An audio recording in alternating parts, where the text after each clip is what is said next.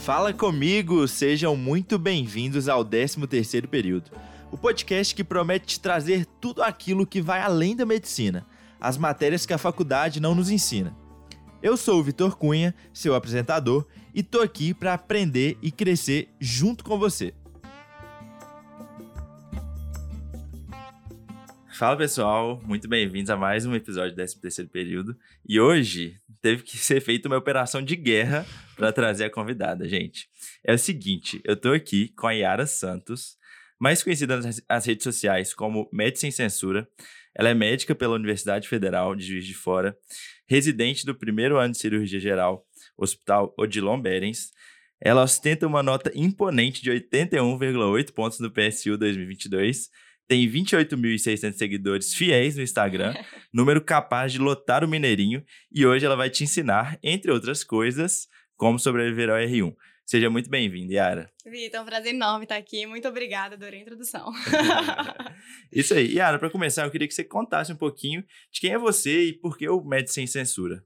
Então, a história do Médico Sem Censura, ela começa quando eu tava entrando no internato. Foi um momento que eu acho, assim, muito... É, ele é muito decisivo para todo mundo que faz medicina, é um momento de muito medo, de muita angústia. Eu vejo isso hoje com, quando o pessoal me manda pergunta. É sempre um momento de, de dúvidas e de ansiedade.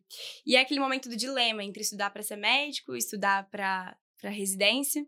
E nesse momento eu me vi tendo que achar essas respostas e vi uma forma de também trazer esse dilema para as pessoas e compartilhar um pouco da forma como eu fazia isso. Achei que aquilo ali de alguma forma podia ajudar alguém, comecei assim super de leve, em segredo, não contava para os meus amigos, era uma conta super privada, até que quando eu vi, as pessoas foram gostando, foi tendo um feedback legal e foi acompanhando toda a minha trajetória. Show de bola. E já que você está falando da faculdade, conta aí como é que foi a escolha primeiro pela medicina, como é que foi a época do vestibular, onde você estudou, como é que foi sua faculdade? A escolha pela medicina foi uma escolha intrínseca, assim. Não teve uhum. um, não teve um momento da minha vida que eu me lembro de eu não querer ser médica. Era uma coisa que, não sei, veio de, de criança. Então, eu sempre quis ser médica.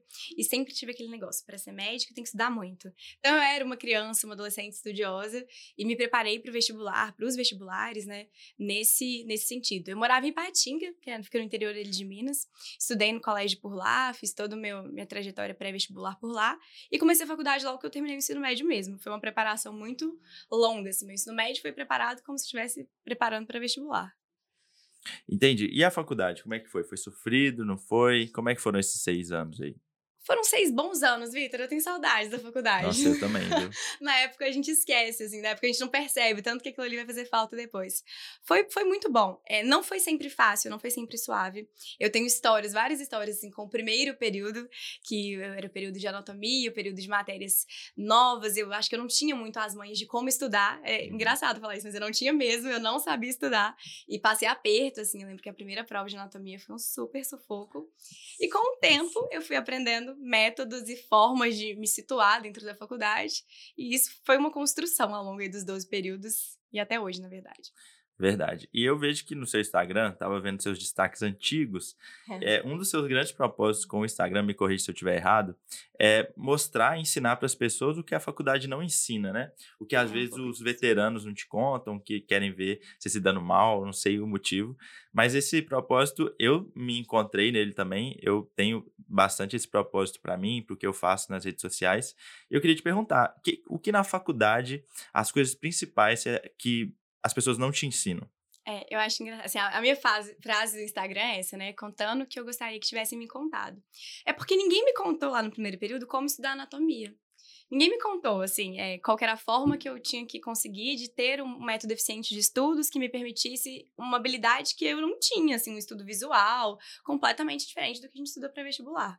Ninguém me ensinou, quando eu estava no ciclo clínico, como atender um ambulatório, como é, fazer todo o atendimento ali do paciente, a não ser aquele aprendizado técnico. Mas ninguém me ensinou algumas mães do tipo, começa a treinar a prescrição no ciclo clínico, porque no internato você vai precisar. Ninguém me contou quando eu estava entrando no internato é, como conciliar a rotina de internato com estudo para residência. Ninguém me contou quando eu estava no final como escolher as provas que eu ia fazer, como me preparar num método que fosse adequado para o que eu queria. Então, todas essas pequenas coisas, ninguém me contou como construir um currículo. Não, não tinha naquela época. Eu acho que hoje isso é muito mais difundido. A gente tem muitas contas no Instagram e, e em canais de YouTube que falam sobre isso. Mas eu acho que na nossa época, ali, uns seis anos atrás. Era tudo mato. Era tudo mato. E ninguém falava sobre isso. Ninguém me ensinou a fazer construção curricular. Eu tive que aprender ao longo dos seis anos. E quando eu vi isso, que as pessoas não contavam isso, eu comecei a contar. Ah, então eu vou falar aqui o que eu faço. Não sei se é o certo, não, não estudei para falar se é o certo. Foi muito tentativa e erro.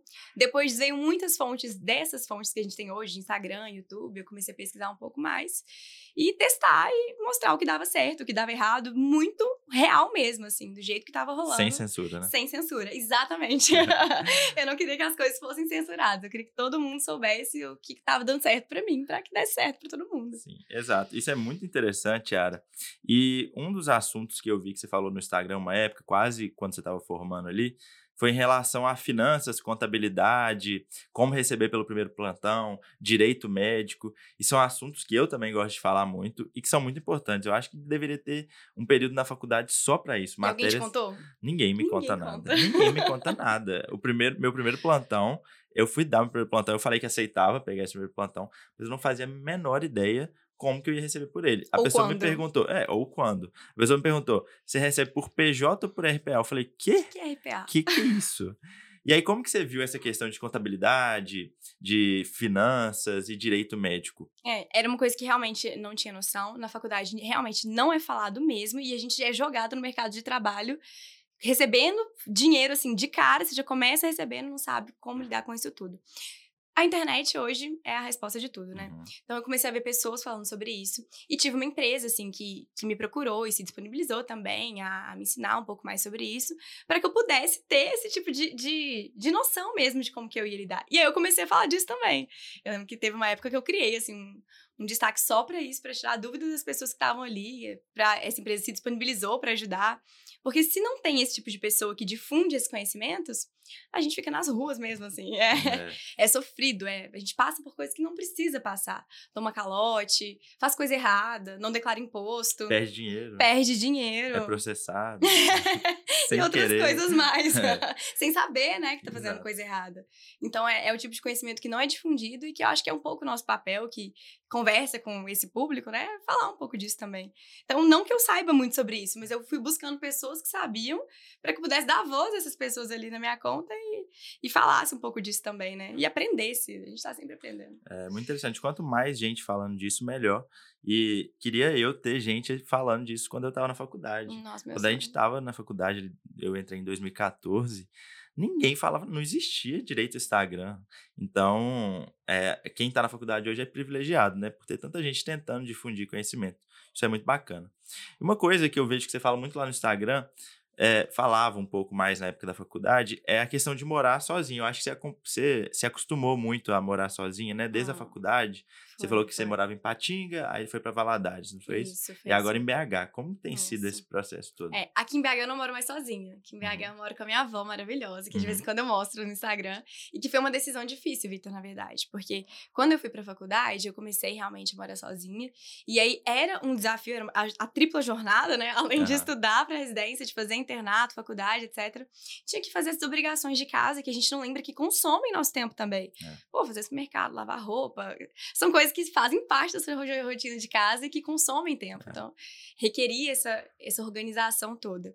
E aí, quando eu mudei pra BH pra fazer residência, é, eu tava olhando apartamento pra morar sozinha e tudo, assim, eu tava decidida que era isso que eu queria. Foi um momento excelente da minha vida, pretendo em algum momento voltar a morar sozinha. Mas nesse momento de mudar pra residência, minha avó falou comigo, filhinho, por que, que você não mora comigo? Nada mal, Sim. né? Por que, que você não mora aqui? Mora aqui em casa, que eu- você tem tudo, carinho, amor, afeto, comida, roupa lavada. As roupas se lavam sozinhas, você aparecem no aparece, meu né? guarda-roupa lindamente passadas. E eu falei, ai, será? Eu tô tão acostumada a morar sozinha, mas vou dar uma chance. E foi a melhor coisa que eu fiz.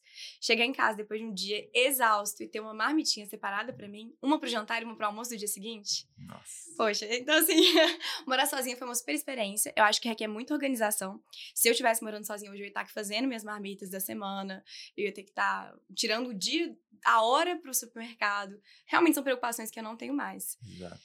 Fora que o suporte de, de vó, né, durante esse período tão difícil da, da, da residência, é, não tem preço. Deve estar tá sendo preço. muito importante para você, né? Muito, muito. Minha avó acorda às 5 horas da manhã para fazer meu ovo. Ah, então, assim, é... São coisas que não, não, não tem trocar, explicações. Não. Vale lembrar que ela tem 90 anos. Nossa, Deus. que legal. Bonitinho demais. É uma gracinha. Yara, então eu queria abordar um pouquinho sobre residência médica. Bora. É, é uma coisa que eu vi que você falou muito enquanto você estava na faculdade. É, eu lembro que você estava em dúvida entre oftalmo e cirurgia geral, lembro que você tinha falado disso. Queria saber como é que foi esse processo de escolha da residência primeiro, como é que você se preparou também para isso? Vamos lá, eu já quis ver várias coisas, na verdade. Então, eu entrei na faculdade querendo fazer pediatria, ao longo da minha trajetória eu já quis fazer neuro, eu já quis fazer gastro, aí teve uma época que eu falei, se eu for clínica, eu vou ser gastro. Teve uma época que eu não tinha ideia do que eu ia fazer, porque na verdade eu tinha muito medo de escolher o que eu queria. Tá? Eu acho que esse foi um ponto muito relevante. É, quando eu estava no sexto período, eu entrei na liga de cirurgia. E eu entrei como quem não quer nada para aprender um pouco mais uma matéria que era mais, menos assim focada lá na, lá na minha faculdade. Então eu tinha pouco contato e queria aprender um pouco mais. Foi basicamente isso. Eu sabia que era uma liga que tinha estágio, então eu achava legal a oportunidade de conseguir um estágio no currículo. Foi algo nesse sentido, foi assim que eu me fui me apresentada para cirurgia. E aí eu comecei a fazer estágio, comecei a acompanhar cirurgiões, comecei a passar final de semana, feriado, viajar para ir fazer por querer, por querer estar lá. E me encontrei super nesse ambiente, assim. Mas tinha aquele medo de tomar essa decisão. Assim, era uma coisa que eu gostava muito, mas que eu tinha muito medo de tomar essa decisão, porque o que teve de gente para desincentivá-la foi assim, por muito tempo, repetidamente, era todo mundo batendo nessa tecla, mas cirurgia, sem certeza, qualidade de vida que você não vai ter, mas você não quer ser mãe, mas como é que Nossa. você vai fazer quando, enfim, é, tem certeza, pensa bem. E apesar, assim, por muito tempo eu quis cirurgia mesmo, e, né, desde essa época, quando eu entrei na liga, depois eu fui presidente da liga, aí eu comecei a organizar evento, conhecer gente, participar de congresso, apresentar trabalho, fazer contatos na área mesmo. E quando eu vi, eu tava, meu currículo era completamente imerso nisso. Sim. Apesar de eu ainda não falar que eu tinha certeza. Eu tinha muito medo de falar que eu tinha certeza que era medo aquilo. Medo de cravar a decisão, Medo né? de cravar a decisão. Quando veio a pandemia, o que aconteceu foi que eu, a minha faculdade parou. Uhum. Então, eu fiquei oito meses afastada completamente da medicina. Não tinha mais contato prático nenhum. E aí foi a época que essas questões martelaram um pouco mais. E eu perdi o encantamento com o que fazia o meu coração ali bater mais forte, que era estar nas cirurgias, no bloco e tudo eu comecei a ser, né, assim. Iludida. Isso, começou aquela vozinha a falar: por que você não faz uma área clínica cirúrgica? Que vai ter um pouco mais de qualidade de vida. Poxa, eu acho uma bobagem. Assim, eu falo essas é. coisas e fico pensando que bobagem, né? Mas naquele momento aquilo foi algo que ficou ali na minha cabeça. É. E aí eu falei, ah, vou fazer oftalmo. Assim, nem me imagino hoje fazendo oftalmo. É. Assim, contato que eu tive com isso foi super pouco ao longo da faculdade. Meu conhecimento sobre oftalmo é super básico. Mas eu queria uma área clínica cirúrgica para não querer cirurgia, sabe? Sim. Olha que coisa, assim, é uma coisa Tava que... fugindo, né? Tava do, fugindo completamente. Do que você realmente queria. E o processo de decisão, ele passou por pessoas importantes. Eu acho muito legal, assim, é, durante esse processo, tinha muita gente desincentivando mesmo, falando não faça, não faça. Principalmente quem não é cirurgião. Uhum. Era mais interessante. Quem não era da área, assim, quem era outras coisas que me desincentivava. E aí eu tinha um professor, sempre mando um beijo para ele quando eu cito isso, o Romeu, um beijo, porque ele foi isso, super decisivo, assim. Isso. E eu tava no internato, foi depois que voltou a pandemia, eu voltei pro internato. Já tinha passado, já tinha perdido a minha prova de residência do meu ano, né? Porque uhum. a gente não formou a tempo. E eu tinha prestado para oftalmo, tinha tirado nota para passar em oftalmo, mas não tinha formado. então eu tinha que voltar para terminar o internato. Faltava oito meses ainda. E aí, quando eu voltei, voltei justamente no estágio de emergência, que tinha uma parte do estágio era só cirurgias. Era só ficar no pronto-socorro da urgência e emergência de cirurgia. O coração bateu. Apaixonada, amando. assim, era o que eu mais gostava de estudar, era o que eu mais gostava de fazer, era a minha rotina preferida. Eu sou super dinâmica, eu sou super assim. Pra, pra mim, tá. Oito horas ali, correndo de um lado pro outro, resolvendo mil problemas, é ótimo. Tá oito, horas, oito horas sentada no consultório, não consigo imaginar. Nem eu. e aí, num dia desses, que eu tava no estágio de, de CTI e um, um médico falando comigo, não faz bobagem, não faz cirurgia, faz outra área e tudo. Eu saí de lá direto pro repouso médico, onde eu sabia que tava o Romeu, cirurgião do trauma, super referência para mim, que me acompanhou super na minha trajetória, na liga e tudo. Eu procurei ele e falei, Romeu, eu preciso conversar com você. Ele falou, vem cá, assim, super disposição, né? Senta aqui. Eu sentei, gente, eu lembro direitinho dessa cena. Ele sentou numa cama do repouso, eu sentei na outra e eu comecei a chorar. Nossa. Falei, eu quero cirurgia, mas todo mundo fala pra eu não fazer cirurgia. Por que, que as pessoas falam isso? Povo chato. Eu não sei o que, que eu faço. E aí ele super empático, assim, me ouviu do começo ao fim, com toda a paciência do mundo. Ele falou: Eu entendo super o lugar que você tá, mas deixa eu te falar uma coisa. Para mim, assim, não faz sentido você fazer outra escolha. Quando eu olho para você e pra sua trajetória, eu vejo o que você construiu e eu vejo que isso é você. E deixa eu te falar outra coisa: você vai ter a vida que você quiser ter. Você vai ser quem você quiser ser. Seja fazendo cirurgia do trauma, como eu, seja fazendo endoscopia. Exato. Seja fazendo cirurgia torácica, mais procedimentos, seja fazendo cirurgia plástica, ou aparelho digestivo, que seja, se for o que você quiser. Mas para de ouvir quem não chegou onde você quer chegar, quem não passou pelo que você vai passar. Você vai montar a sua trajetória do jeito que você quiser que ela seja, fazendo o que você gosta, que você, o que faz sentido para você. Nossa Deus, parabéns, foi meu. Nossa, e quando ele falou isso, eu falei, obrigada. Era tudo que eu precisava ouvir. E eu saí daquela porta. Onde faz a inscrição? Eu quero cirurgia. Quando que você quer? Cirurgia. Parei de ter medo de responder, não, eu quero cirurgia. Pronto, é o que eu vou fazer. Pronto, ponto final. Show de bola. E, Yara, é, talvez, talvez não, tenho certeza que tem muita gente na mesma posição que você esteve. Muita gente que está na faculdade ainda. Talvez ainda em dúvida no que fazer e talvez também com medo de escolher uma área cirúrgica, porque existe todo esse estigma do preconceito, principalmente com mulher na área cirúrgica. Eu queria, eu queria que você desse dois conselhos, se pudesse falar para essa pessoa. Primeiro, como decidir qual especialidade fazer? Tem que acompanhar plantão, não tem que acompanhar plantão? É o que mexe com o seu coração, não é isso? É dinheiro ou não? E se a pessoa está com medo, o que, que ela faz para vencer esse medo? Eu acho que tem uma coisa que é muito importante, assim, que foi importante para mim considerar nessa época, é porque eu tinha medo de fazer a escolha errada. Que eu acho que é o medo que a gente tem, de fazer a escolha errada. Então, a primeira coisa que eu acho que, assim, que foi, que eu tive muita clareza, refleti muito na época, foi: não tem problema se eu errar. Não tem problema se eu começar uma residência e não gostar não tem problema se eu desistir, assim. Então, a primeira coisa que a gente tem que ficar em paz com isso. Nem sempre a gente vai fazer as escolhas certas. Eu conheço milhares de trajetórias de pessoas que mudaram no meio do caminho e tá tudo bem mudar no meio do caminho. Não é a decisão final, né? Não é a decisão final. Assim, quando a gente tá, ainda não começou a residência, não tem como você saber como vai ser. E eu lembro, eu fazia terapia na época, eu comecei a com a minha psicóloga, nossa, mas é que eu não sei como é que vai ser. E ela falou, não tem como você saber. É. E você não vai saber até você começar. Então, seja cirurgia, oftalmo, dermato, gineco, você não vai saber como é mesmo você pode acompanhar cirurgiões, ginecologistas e clínicos. Você pode ir lá vivenciar a rotina do residente um dia. Você não vai saber como é ser residente até você ser. Então, essa resposta de, ah, como tomar a decisão certa? Não, não tem, tem, resposta. Você pode tomar a decisão errada. E tá tudo bem também, assim. Sim. Tá tudo bem mudar. Então, acho que esse é o primeiro paradigma a se quebrar. Tudo bem fazer a escolha errada.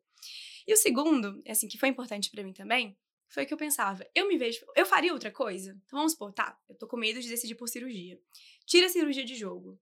Eu faria outra coisa? Cara, eu não me via fazendo outra coisa. Eu não me via. Eu não me via fazendo outra coisa. Então, assim, isso também foi muito importante para mim. E eu até conversei com uma residente que falou algo parecido na época.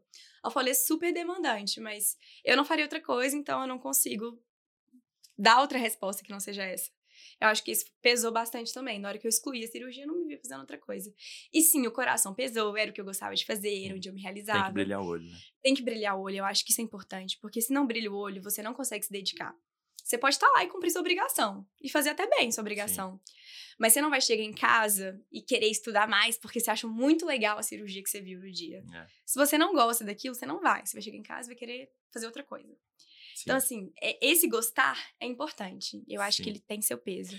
É. E essa questão de brilhar o olho, de gostar, às vezes muita gente acha que vai chegar na residência da área que achou que era completamente apaixonado e vai chegar lá saltitando todos os dias, feliz. Nossa, vim trabalhar na residência. E na verdade não é assim, né? A gente pode amar, eu amo ortopedia, eu amo, você tem certeza que você ama a cirurgia geral, mas tem dia que você não, talvez não quer, você quer a sua cama, claro. sabe? Isso é normal. Não, não adianta você romantizar demais a especialidade, Também romantizar a residência, porque vão ter momentos de que você vai ficar extremamente triste, cansado, e tá tudo bem isso, né? Tá tudo Então, tudo a questão é você, você ter certeza que você gosta daquilo, e isso não significa saltitar todos os dias quando chega no hospital né? Não, isso é total verdade. Eu acho que eu voltei agora de férias, Vitor. Eu entrei de férias, voltei essa semana. É um perigo férias na Rio. Nossa, eu não tinha noção, assim, porque eu entrei na residência super empolgada, assim, uhum. assim, foi tudo muito rápido. Eu tava trabalhando e já emendei na residência, não fiz uma pausa ali. E aí, quando eu cheguei na residência, eu amando e sendo muito feliz, e falando, eu amo residência, eu amo cirurgia. Aí eu entrei de férias. Nossa. Aí eu voltei e falei, gente, eu amo mesmo estar de férias em Morro de São Paulo. De cirurgia eu gosto só um pouquinho. Exato. Brincadeira, eu gosto muito, mas é assim, Lógico. eu vi que, nossa, assim. Exatamente. a gente tem, a gente tem momentos muito difíceis na residência, né? Eu voltei agora numa semana super difícil. Então, assim, é um dia que todos os dias eu acordei fazendo muito esforço, tipo, vou lá fazer isso, que saco, mas vambora, porque tem que ser feito, então a gente só vai e faz. É, residência que tem que ser feito. É bom quando acaba, né? Mas você também vê um salto gigante de conhecimento, você muda de patamar completamente na carreira. Então eu queria que você contasse um pouquinho disso. O que você tem percebido de mudança em você como médica desde que você entrou no R1? E como é a sua rotina no dia a dia lá? Um, um dia de R1 da cirurgia geral. Nossa, um dia de R1 da cirurgia geral. Vou contar primeiro como que é essas mudanças que eu tenho visto. É, uma coisa que é legal, é, eu tenho acadêmicos lá, né, internos. Uhum. E aí um dia, assim, eu tava no meu segundo mês de residência, uma interna perguntou, você é R2? E nossa, R1. Ela falou, nossa, é porque parece, achei que você fosse R2, assim. Tá desembolado. Eu falei, deixa eu te explicar. É porque a nossa curva de aprendizado é gigantesca. Gigante. Um dia na minha residência dura 15 horas. É. Então, a Yara de 8 horas da manhã não é a Yara de 10 horas da noite, sabe? É. Assim, eu já aprendi, já fiz um milhão de procedimentos, já aprendi um monte de coisa ali, já discuti um monte de casos, já vi um tanto de paciente. A gente cresce muito todos os dias, né? Então, acho Muito. que muita gente tem medo de entrar em especialidades que a gente tem pouco contato, cirurgia, às vezes ortopedia, principalmente especialidades cirúrgicas, acho que geram Sim. essa insegurança. Ah, mas eu não sei como é que é, mas eu não sei fazer. Ninguém sabe. Ninguém sabe. Ninguém sabe. Ninguém Você vai entrar entra... sem saber e dia após dia vai construir. E a cada dia a gente constrói um pouquinho. Então, isso eu percebo. É, como médico, eu acho que uma coisa que você deve ter notado, você que trabalhou um ano fora, hum. deve ter notado, assim antes da residência a gente é muito independente, né? A sua conduta é por você, muito. as decisões que você toma são por você. Na residência você tem preceptoria, você tem como discutir, você não toma as decisões por si próprio, principalmente no começo do R1, porque você tá numa área nova. Então, é, eu sei dar um plantão, né, ali quando eu tava trabalhando como médico, mas eu não, não entrei no R1 sabendo dar um plantão de cirurgia. Eu precisava discutir tudo, ainda preciso discutir tudo, perguntar tudo, aprender a fazer as coisas. Essa é uma mudança que muita gente sente muito forte, de perder essa autonomia. Então, assim, isso é um porém da residência muito grande. É. E em relação à minha rotina de residente, eu não queria desanimar vocês. Senta, gente, tem que sentar para ouvir essa parte. Eu vou tentar contar sem desanimar, mas de maneira geral, essa semana que eu tive uma rotina mais pesada, por exemplo, assim, eu acordei todos os dias antes das 5 da manhã para estar no hospital antes das 6. Porque antes das 6 eu tinha que olhar todos os dados vitais, exames e evoluções dos meus pacientes do dia anterior. Sete horas já tinha que estar ou correndo leito, ou terminando de correr leito, porque tinha cirurgia às sete e meia. Então, assim, eu com 20 pacientes, lá no Dilma é muito legal que a gente trabalha em equipe. Então, hum. não era eu sozinha, era eu e minha equipe que tínhamos essas responsabilidades, a gente Sim. consegue se dividir. Mas, de maneira geral, assim, muito cedo tudo começa, muito cedo a gente tem que dar conta de muitas responsabilidades, porque a gente vai fazer cirurgia. E quando a gente entra em cirurgia, toda a enfermaria fica pendente. É. Os exames que você tem que pedir, as condutas que você tem que ter, os procedimentos que você tem que fazer. E aí, quando uma cirurgia dura 7 horas, 8 horas, não importa que horas ela acabou, não importa se você não almoçou. Se você tem 20 pacientes para dar conta, você tem 20 pacientes para dar conta. Então, assim, essa parte é a parte puxada da residência. Mas a parte da cirurgia é maravilhosa. Então, Operar estar, é bom demais. Estar em campo ali é muito legal. A gente aprende coisas legais o tempo inteiro. Então, assim, tem muitas partes muito boas, principalmente quando você tá numa residência em que o clima é legal, né? Sim. A minha residência é muito legal nesse sentido, assim. Então, a gente tá numa turma de amigos. Isso é bem, bem importante mesmo para que seja uma rotina legal. Sim. É, comentando essas duas coisas que você falou, a primeira do salto de, de conhecimento, o nosso, a nossa curva de aprendizado na residência, principalmente no R1, é impressionante, assim, é exponencial. A gente trabalha muito e muitas vezes a gente não percebe a nossa evolução. Quando a gente vai ver, passou um mês, dois meses, a gente lembra de coisas que a gente não fazia a menor ideia lá atrás ideia. e agora a gente já está dominando. Então, assim, claro que cada caso é um caso, mas residência, gente, quem está pensando, ah, faço ou não faço? Faça opte por fazer porque é muito diferente, sabe, o nível que você, você chega depois de fazer a residência. Sim, claro que existem exceções, pessoas que por um motivo ou outro não podem fazer residência, mas se tiver nessa dúvida e puder, faça a residência, que é muito importante. E Ara, nessa rotina louca que você passou, que você está passando, na verdade, que eu passei, a minha melhorou um pouquinho, melhorou um pouquinho no R2. E como é que você faz para sobreviver nessa rotina louca? Você falou que é importante ter o, o, suporte da equipe, de todo mundo, dos R iguais, dos R mais. Como é que tem sido isso lá, essa relação lá no Odilon? Olha, é, como eu falei, a relação é ótima, assim. Graças a Deus eu tô numa residência que. Isso, isso foi uma coisa que eu considerei. É uma coisa que Uhum. muita gente pergunta: o que considerar na hora de escolher a sua residência? Então, acho que tem aquela listinha técnica de. Uhum. Ah, eu quero um hospital porta aberta ou não, eu quero SUS ou não. Então, assim, tudo isso é importante. Mas essa era uma pergunta que eu incluía. no- depois de perguntar todas as perguntas técnicas, eu perguntava: e como que é o clima aí? E como que é a sua relação entre os residentes? E como que é a relação entre os preceptores? É uma pergunta que eu acho super importante de ser feita. Demais. Porque saúde mental na residência, pra dar conta, pra sobreviver ao R1, 2, 3, mil E você fica 15 horas com essas pessoas por dia, né? todos os dias. Então, são relações que, assim, podem ser muito desgastantes se a gente não tiver esse traquejo, né? Então, é, esse é um ponto muito importante. E sobreviver ao R1 é tentando ser mais do que R1. Eu acho que esse é o jeito de sobreviver ao Exato. R1. Exatamente. Tentando lembrar que você é mais que R1 e sendo que você pode ser além de R1 nas horas vagas. Eu acho que é por aí. É, você, eu vi uns stories seu numa época que você falou que foi um ponto de inflexão aí, de mudança muito grande no seu R1 quando te perguntaram. É, eu nem lembro de detalhes da história, mas se você puder contar, acho que vai ser legal. É, como é que foi essa pessoa que te perguntou? é, além de residente, você é o quê? Foi É, essa a pergunta? Foi exatamente essa.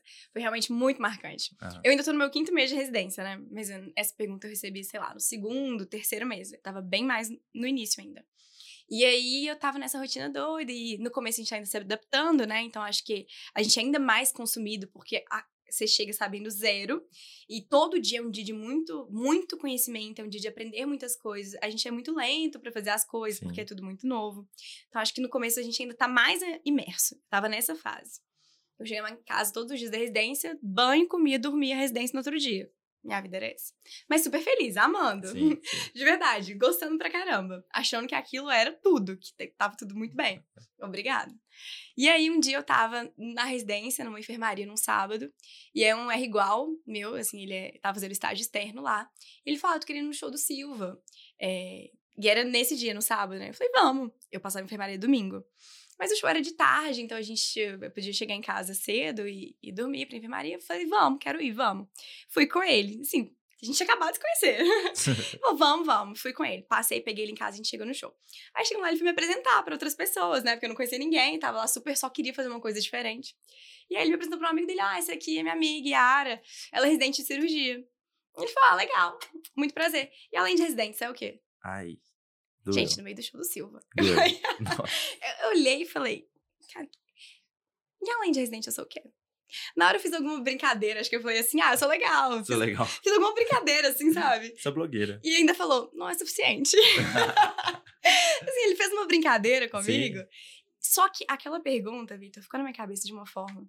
Chego em casa, no outro dia tava eu evoluindo na enfermaria. E além de residente, eu sou o quê? Fazendo cirurgia. E além de residente, eu sou o quê? Almoçando com a minha avó. E além de residente, eu sou o quê? Nossa, martelando. Porque quando você dorme e acorda fazendo isso, é isso que você é, teoricamente, né? Na minha Exato. cabeça era aquilo que eu estava sendo. E aí eu comecei essa busca pelo e além de residente, eu sou o quê? Falei, não, eu tenho que ser alguma coisa além disso. Eu não posso, eu não posso ser tão desinteressante assim, que eu sou só residente. É até assim, eu acho que até é, cruel falar isso, porque é super legal, pô. Falar, ah, sou médico, sou residente, assim, eu acho que é, é super legal o que a gente Sim. faz, assim, sabe? Não é desvalorizando de forma alguma. Não. Mas a gente tem que ser mais do que isso. E essa pergunta foi importante porque aí, a partir dela, eu comecei a busca. Por me retornar mesmo, assim, o que eu sou além disso. Tudo bem que eu sou isso 90% do meu tempo. Mas eh, eu não posso ser só isso e me limitar a isso. Entendi. E assim, então foi uma pergunta que te marcou muito. Essa pessoa te fez essa pergunta, te fez martelar na sua cabeça, e eu vou te fazer essa pergunta de novo. E eu quero saber a resposta. Toda a audiência desse terceiro período também quer saber, tenho certeza disso. Yara, além de residente, você é o quê? Aí que tá. Eu descobri, buscando, que essa pergunta não tem resposta. Porque, na verdade, assim, a gente pode dar uma resposta genérica aqui, falar várias coisas que eu faço e falar que isso é o que eu sou. Mas, assim, eu acho que eu daria essa resposta de uma forma hoje, de uma forma daqui a cinco anos, de uma forma daqui a dez anos. Sim. Porque, na verdade, a gente tá se construindo o tempo Claro. inteiro. E eu descobri o que eu sou além de residente buscando. Então, quando me veio essa pergunta, eu comecei a buscar. Falei, não, então agora eu vou voltar a ler os livros que eu gosto de ler, porque eu também sou leitora. Ah, eu vou voltar a escrever, porque eu sou escritora, eu sempre escrevi minha vida inteira, parei, não, vou voltar a escrever.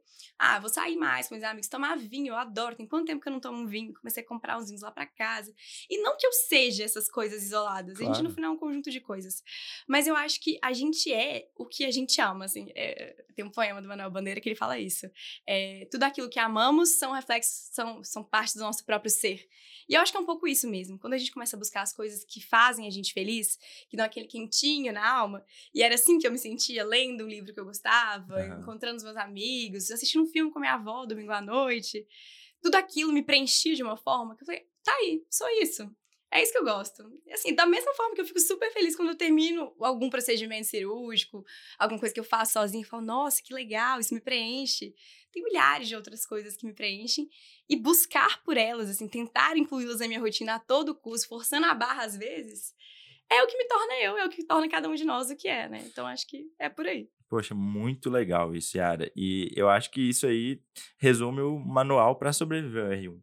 Se você ficar só pensando em residência, levando todos os problemas da residência para casa, todos os problemas do hospital para casa.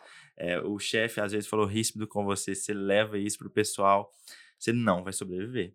Vai chegar uma hora que você vai surtar, vai vir um burnout, você vai abandonar a residência, e seria uma coisa que você gostava, que você está super bem, você abandona por bobeira, por não ter pensado em outras coisas durante, durante esse período. Então é muito importante, reforçando, gente, façam outras coisas, pelo amor de Deus por mais que sua residência seja pesada, uma hora ou outra vai sobrar uns minutinhos, umas horinhas, um dia, e aproveite para fazer outras coisas para é, é, deixar a cabeça livre, vai ser muito importante, Isso. vai te fazer sobreviver. Isso requer esforço também, porque é muito mais cômodo chegar em casa e dormir mesmo, assim, claro. você tá exausto, então assim, é normal querer dormir, tá tudo bem também. Então assim, vai requerer um esforço, você, como eu já faço várias vezes, tem um rolê aqui que eu adoro, aqui em BH, toda terça-feira, um rolê super musical, que eu gosto de ir. E assim, às vezes eu vou depois de um plantão que eu tô exausta, mas eu me esforço para ir, porque eu sei que chegando lá, meu coração vai ficar super quentinho, eu vou ouvir músicas que eu gosto, conhecer gente, assim, ter uma programação cultural super legal e que vai valer a pena. E que isso, apesar de eu talvez dormir um pouco menos, me recarregue de uma forma mais do que se eu estivesse dormindo. Com certeza. Então, descobrir essas coisas que recarregam a gente, sejam elas quais forem, cada um vai ter a sua, faz parte de, de sobreviver ao R1 e de ser quem a gente é além disso. Exatamente. Cada um tem uma coisa, você tem que descobrir a sua. A minha, no caso, era acordar 4h20 da manhã e treinar. Eu lembro. Eu Isso lembro. me fazia bem, eu dormia menos, mas me fazia muito bem. Então, descubra o quanto antes, antes de entrar na residência, se possível, para você sobreviver. Yara, agora mudando um pouquinho de assunto. É, na apresentação eu já falei que você tirou uma nota altíssima no PSU. O Odilon aqui em BH é um dos hospitais, se não for o mais concorrido de cirurgia geral, um dos mais concorridos. Queria que você contasse um pouco como é que foi sua preparação é, para passar na prova da residência foi muito difícil? Você fez cursinho, não fez cursinho? Todas essas coisas que as pessoas ficam ansiosas para saber. É, é, é uma pergunta muito comum mesmo. É, assim, é, uma coisa que eu também sempre gosto de falar. A nota, a nota alta, a nota de destaque, assim, ela é reflexo de um processo enorme. Então, assim, às vezes as pessoas veem só essa nota e só esse resultado e querem assim, resumir tudo num ponto, num momento, numa técnica. E ela é uma construção de anos, assim, de anos que eu falo desde o começo da faculdade, assim, que é quando a gente cria bases mesmo, que são importantes, querendo ou não, mais para frente, passam por todo o meu processo de trajetória de construção enquanto estudante, desde a época que eu estava aprendendo qual método eu estudar para estudar para a prova de anatomia até, Sim. enfim, o resultado final lá na prova de residência. Mas eu fiz cursinho, eu fiz cursinho durante a, a, a faculdade, durante o internato. É, acho que o cursinho foi super importante. É, não acho que é impossível é, passar sem cursinho, não. Mas eu acho que tem que ter muita técnica. Qual cursinho? Eu fiz med curso uhum. e depois fiz medway. Porque eu peguei esse, esse coisa da pandemia que Sim. a gente não formou, né? Então eu terminei os meus dois anos de med curso e ainda tive mais oito meses ali de internato e eu fiz medway nesse período também. Super importantes ambos. Eu acho que aprendi muitas coisas de conteúdo técnico, teórico e macetes de prova.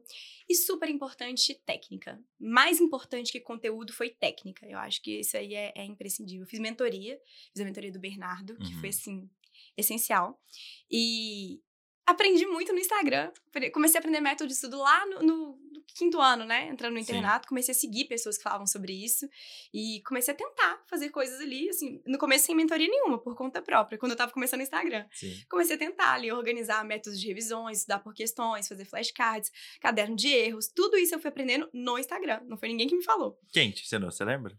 Olha, eu lembro de uma pessoa muito importante, que foi a Bia Cavalcante. Ela faz hoje cirurgia oncológica lá no Rio Grande do Norte, se não me engano. Uhum.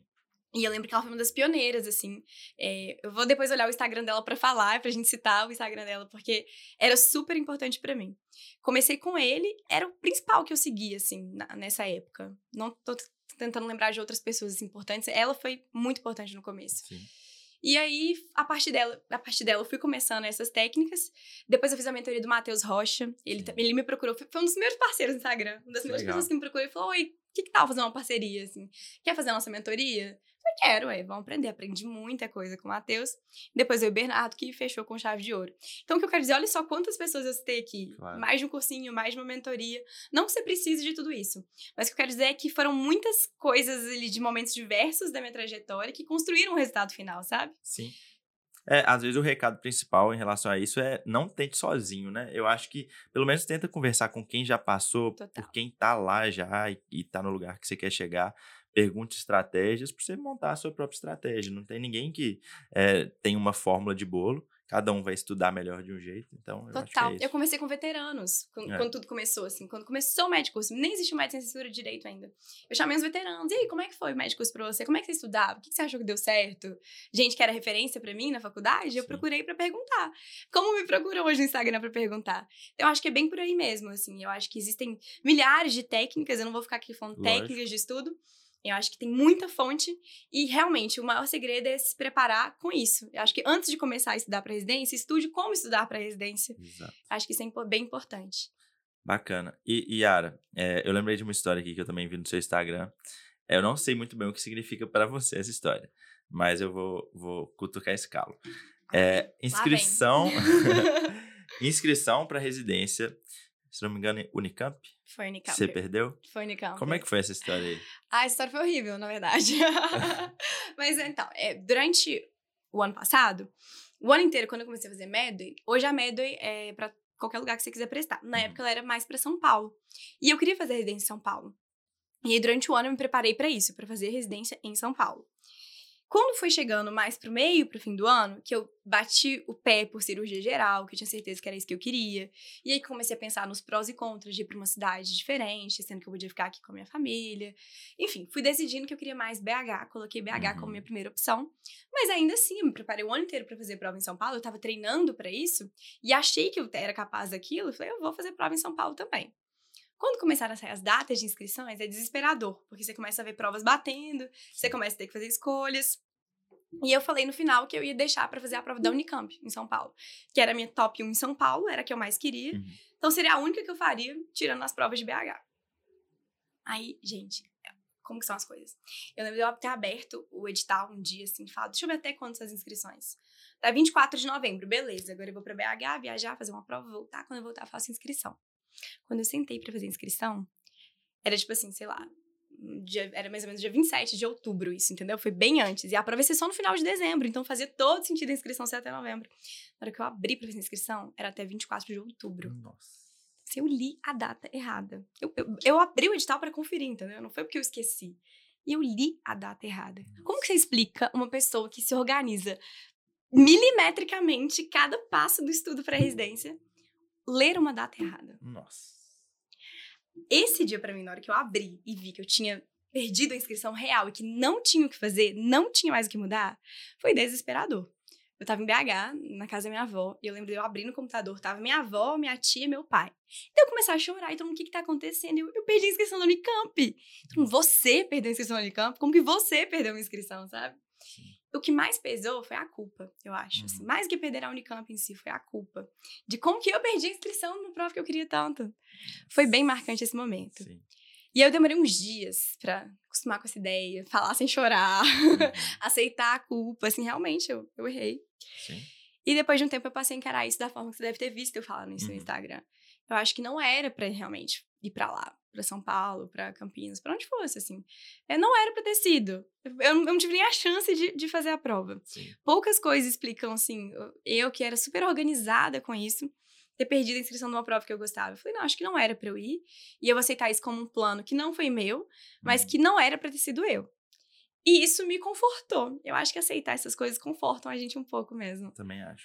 Então, isso me confortou na época e eu- depois eu passei a lidar melhor. É, e, e você colocou uma frase muito marcante nessa época que eu vi também, que você falou assim, ó, nem sempre os planos de Deus são os nossos planos. É, de que forma isso te ajudou? Na verdade, eu queria que você explicasse um pouco essa frase e de que forma a, essa questão da espiritualidade, contato com Deus, te ajudou nessa época e talvez te ajude até hoje? É, não, foi realmente é uma parte importante assim da minha Uhum. trajetória de preparação. É isso mesmo. Essa, essa conexão espiritual traz muito conforto, traz muita força. Uhum. Então, nesse momento, é, eu só consegui aceitar quando eu pensei nisso. Não era pra eu ir, era pra eu ficar em Belo Horizonte mesmo. Hoje eu sou super feliz aqui em BH, na casa da minha avó, etc. Então, assim, aceitar que essa escolha não foi minha, porque. Entende? Assim, não foi uma coisa que eu escolhi não fazer a prova da Unicamp porque eu escolhi ficar em BH. Eu queria muito ficar em BH, mas eu queria muito fazer essa prova. E como não deu certo por uma coisa que aconteceu de uma maneira tão boba, sabe? Foi isso, isso realmente Inexplicável. né? inexplicado, assim. Isso é um- uma coisa que eu olhei, que eu conferi e tudo. Eu falei, esse é um plano que não é meu. E aceitar isso e aceitar... Eu falei disso muitas vezes. Quando eu fui aprovada, foi uma das primeiras coisas que eu falei, assim. Tô muito feliz. Mas eu queria falar com você que não passou também, assim. Você que não passou e que às vezes tá vendo muita gente comemorando, tem que entender que às vezes as coisas realmente não são no nosso tempo. Aceitar isso é importante, traz conforto e traz força. Na época pré-prova, eu tava super ansiosa. E aí ter esse contato com Deus, de sentar e falar, toma o rumo da minha vida, assim, eu fiz toda a minha parte e sempre rezei, assim, durante toda a minha trajetória, a minha oração era sempre assim, me leva pro caminho que eu tenho que seguir, guie meus passos, assim, meus planos são teus planos e guie isso da forma que tiver que ser. Então, eu sempre me guiei nesse sentido e acho que isso foi importante para todos os passos até hoje. Exato. E talvez a gente não entenda na hora, né? E não sei se você já entendeu o porquê disso tudo ter acontecido, mas é exatamente isso que você falou. Também acredito muito nisso. Eu acho que os planos de Deus são não são só melhores, mas são maiores que os nossos. Então, se não entendeu ainda, um dia vai entender. Um dia. Não só você, Yara, mas quem tá ouvindo também, tem certeza que às vezes você não passou, às vezes você não passou onde você queria, tá em outro lugar. Um dia você vai entender, mas tudo Também acho. acontece da forma como tem que acontecer, Também acho. né? Queria que você desse um recado, se deixar a gente vai ficar falando aqui pro resto da noite, e você tem que descansar. É, Amanhã tem enfermaria. amanhã tem enfermaria. horas da manhã. Nossa, Deus. Que preguiça. Mas, Yara, eu queria que você desse um recado para quem às vezes está nesse período pré-prova, essa ansiedade, a gente já está em agosto, quase É. chegando no meio de agosto, começa a ansiedade geral para a prova. Que recado que você pode dar? Você que passou por esse processo há um ano atrás, né? É, eu acho que assim, é muito importante encontrar coisas que vão te trazer conforto nesse momento. E isso é uma coisa que eu sempre busquei, Vitor. É, quando eu falo da minha trajetória de estudos, muita gente acha assim que eu só estudei sem parar o ano inteiro, todos os dias da minha vida. E eu busquei muitas coisas que me trouxeram conforto nesse momento. Principalmente momentos de extrema ansiedade. Essa época também tem muita gente formando. E aí é formatura, é começar a trabalhar, preocupação com isso. A gente é multifatorial. Não dá pra resumir a nossa vida inteira, o nosso ano inteiro, num momento que é a prova de residência. Eu acho que ele é um momento super importante, que a gente tem que se preparar para ele. Mas, assim, existem mil coisas paralelas acontecendo e dar importância e atenção para elas, se conectar com outras coisas, assim como para sobreviver ao R1, é importante para sobreviver a essa fase também. Então, acho que esse é o primeiro ponto, assim. Não tenha culpa de fazer coisas que você gosta. Eu contei disso, isso num outro podcast que eu gravei aí. Faltando um mês pro PSU, eu viajei pra Búzios. Fiquei uma semana em Nossa. Búzios. Fez bem, deu Então, certo, assim, gente. é, e assim, quando eu contei isso, o pessoal falou, nossa, mas faltando um mês. É porque naquele momento eu já tava super, assim, num ritmo de estudo que eu já não tinha mais o que fazer. Era só fazendo questão, questão, questão, questão. E dessa respirada me fez voltar com um gás muito maior. Então, acho que isso é importante, é, se conectar com outras coisas, além desse mundo, é super importante. E a segunda coisa é entender que o- a construção do sucesso, do, do ponto, da aprovação, do 81.8, não é linear. Assim, não é, é óbvio que é linear, mas ela não é constante. Eu, eu bato muito nessa tecla. Ela não é constante, porque ela tem altos e baixos. É. Então, assim, ela começa aqui, termina aqui, mas ela passou por isso, né, nesse, nesse, nesse processo, por altos, baixos, altos, baixos, altos, baixos. Então, estar no momento de baixo é perfeitamente aceitável, tá tudo bem. Eu tive vários momentos de baixo, momentos de pensar, ai, será que eu quero estudar para residência mesmo? Será que eu vou passar? Será, que eu, sou quero boa o fazer residência? Se- Será que eu sou boa o É. suficiente? Será que eu sou capaz? É, enfim, esses momentos todo mundo passa. E passar por eles tá tudo bem, desde que você acorde no outro dia e volte a fazer o que você tem que fazer. Então, eu acho que, assim, é, esse é um segundo ponto. E esse, essa excelência, né, esse resultado, ele vem de um hábito. Então, é, pode parecer um pouco contraditório falar isso, né? Não é constante, mas é um hábito. Mas é porque é isso mesmo, é o hábito de insistir. Exatamente. É o hábito de insistir em algo que pode até não ser constante, pode ter altos e baixos, mas insistir todos os dias naquilo, mesmo nos dias ruins, mesmo ficando três dias sem estudar, mesmo tendo um desempenho ruim, querer largar tudo pro alto, mesmo no meio de uma formatura que você tem época de fazer mil coisas, né? Porque eu mudei de cidade, foi, foi caos, assim. Mesmo passando por isso tudo, a constância de sentar lá, mesmo que seja uma semana depois, e voltar, é o que me fez alcançar um resultado. Eu acho que é o segredo, assim, para alcançar resultados. É insistir, insistir no processo, Exato. que não é constante, exato. mas que tem que ser insistente. Muito legal. É isso mesmo. E, e, Yara, eu queria que você contasse pra gente um pouquinho sobre os seus planos no Instagram, nas redes sociais e na carreira também. Sei que você está começando a cirurgia geral, talvez não tenha pensado ainda o que você vai fazer depois, ou já, né? Não sei. E como é que você está pensando no seu Instagram, sua presença nas redes sociais nesses anos de residência aí?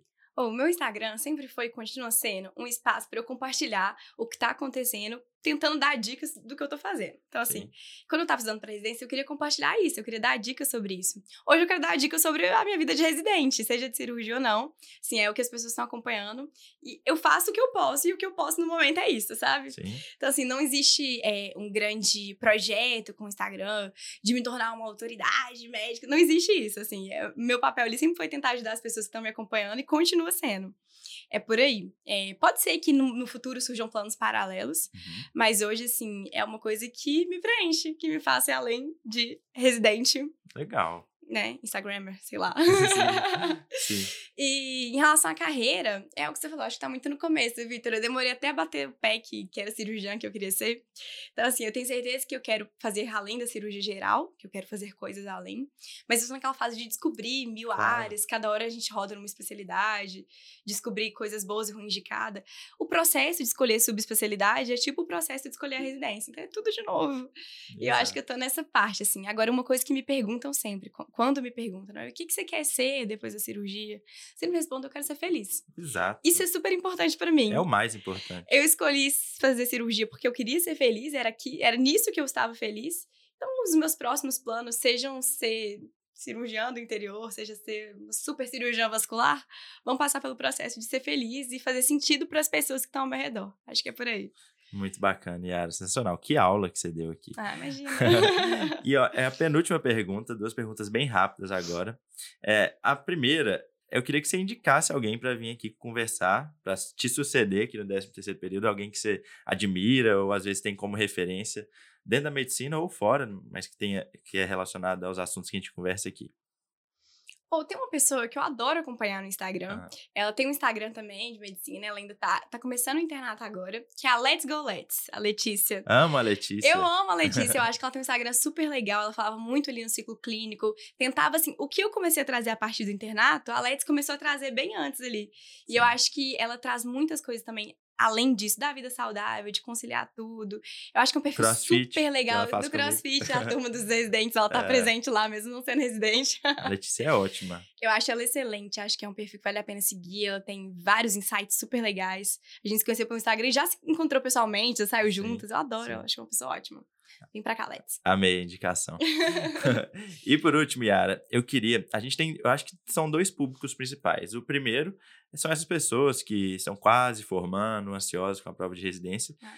E o segundo são pessoas que estão no início do curso. E talvez você não tenha dimensão disso, mas tem muita gente que te vê como referência. Te segue lá no Instagram, você tem um perfil muito grande. E pessoas que querem ser exatamente ou muito parecidos com você, querem chegar onde você está hoje. Porque sua trajetória já, querendo ou não, tem sete, oito anos, né? Desde o início da faculdade. O que você diria para essa, essa pessoa que está lá no início do curso, olha para você com uma certa distância, mas te admirando e querendo ser mais parecido com você? O que você daria de conselho para Yara lá do primeiro período, por exemplo? É, eu acho engraçado, porque realmente essas pessoas, é, elas às vezes encontram com pessoas assim no começo do curso, na rua e tal, e falam comigo assim, nossa, Ziara, você é médica sem censura, eu tô em tal período, estou em tal lugar, e assim, e realmente as pessoas têm essa visão, e eu fico, gente, eu sou só uma pessoa como exatamente como você, eu sou você daqui a quatro anos, cinco anos, assim, eu fui exatamente quem você é. Eu geralmente respondo isso, e aí eu vejo essa ansiedade. Sim. Quando as- porque na nossa época não tinha muito isso de ficar vendo no Instagram pessoas compartilhando sua Não. trajetória já num ponto futuro.